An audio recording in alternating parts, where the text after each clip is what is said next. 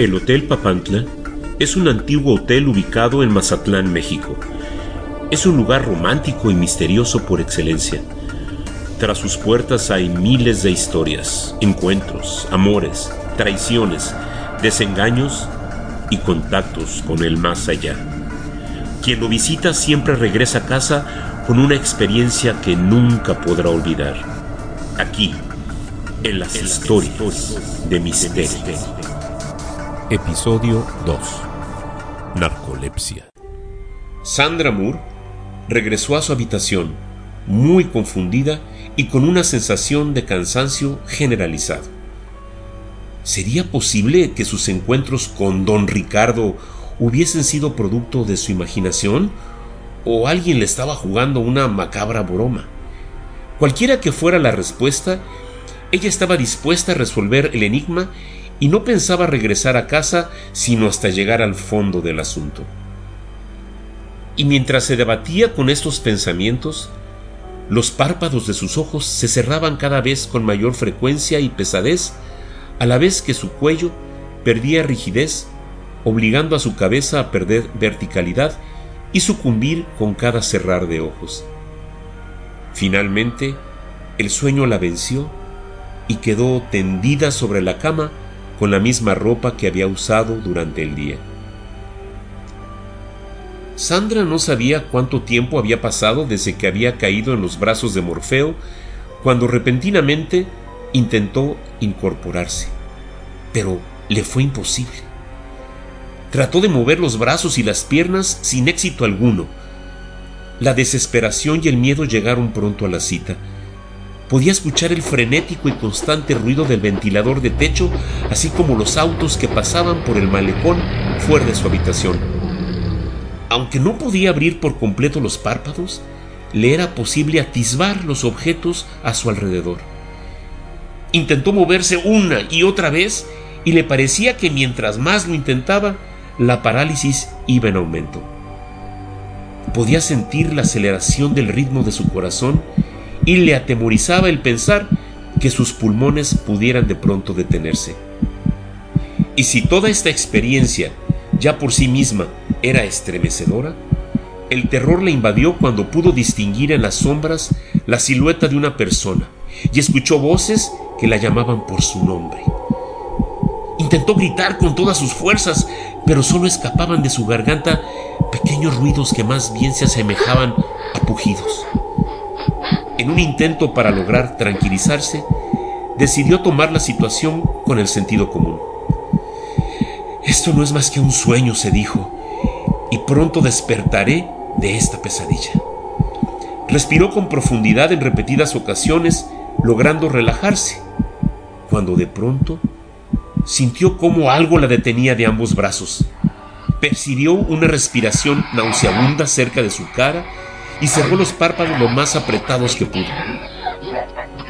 Llenó por completo de aire sus pulmones y con todas sus fuerzas finalmente logró producir un grito.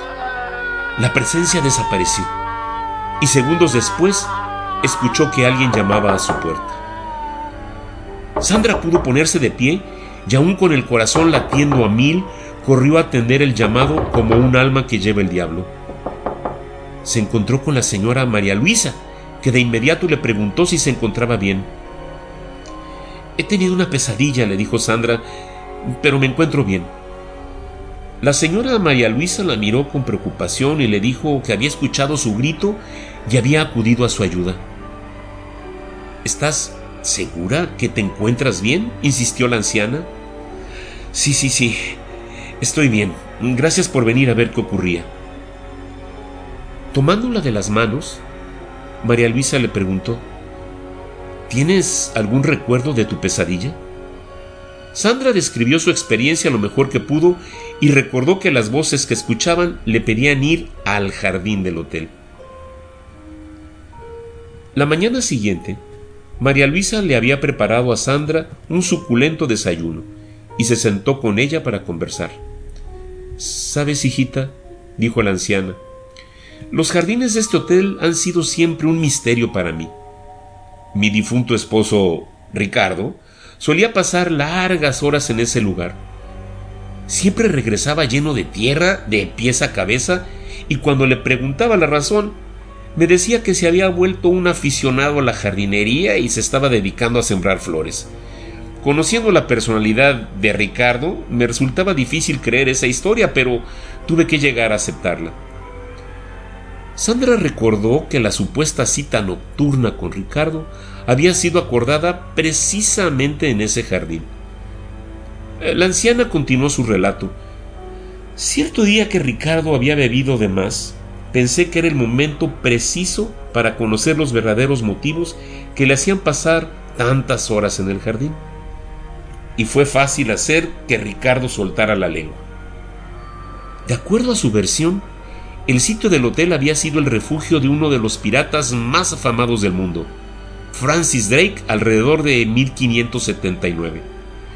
María Luisa le explicó a Sandra que durante el paso del pirata por Mazatlán, se vio obligado a esconder los cuantiosos caudales que había adquirido a través de su paso por las costas de Sudamérica.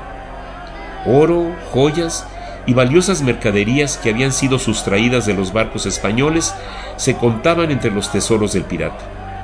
Don Ricardo en realidad dedicaba su tiempo a la ardua búsqueda del tesoro del pirata.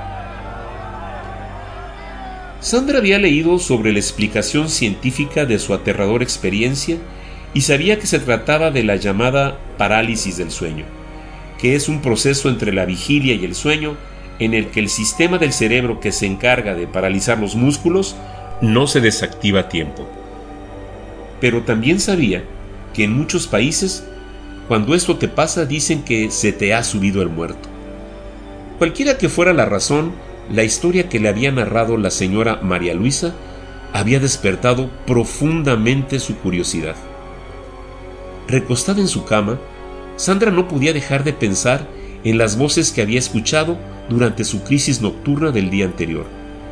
En especial esa sensación tan real de una fuerza sobrehumana que la obligaba a ir al jardín del hotel. Tal vez no se trataba de un simple sueño después de todo.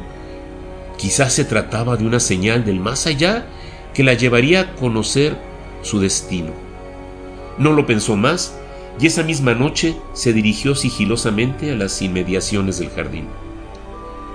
No lejos del lugar, descubrió una bodega en la que se encontraban los utensilios y herramientas de los jardineros del hotel. Tomó una carretilla, un zapapico y una pala y llegó justo hasta el lugar donde don Ricardo la había citado. La luna llena resplandecía en lo alto del cielo, lo que hizo pensar a Sandra que aquella era su noche de suerte y sin perder más tiempo comenzó a excavar en una zona que resaltaba del resto por la cuantiosa cantidad de orquídeas con que estaba adornada.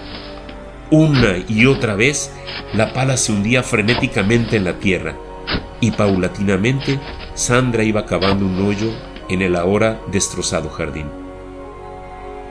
Al cabo de unos 20 minutos, la pala tocó contra un objeto duro en el subsuelo.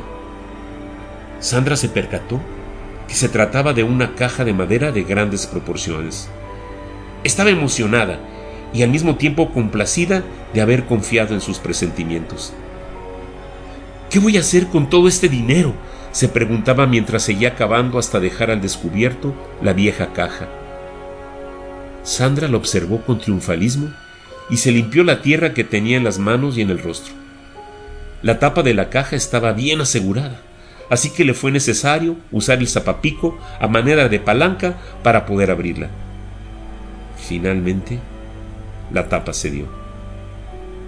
Sandra se hincó en la tierra y utilizando ambas manos levantó la tapa. Lo que encontró fue la mayor sorpresa de su vida. No fueron joyas, ni oro, ni doblones españoles. Con la luna reflejada en sus pupilas y el terror que había inundado su sucia cara, Sandra descubrió dentro del compartimiento el cadáver momificado de la señora María Luisa.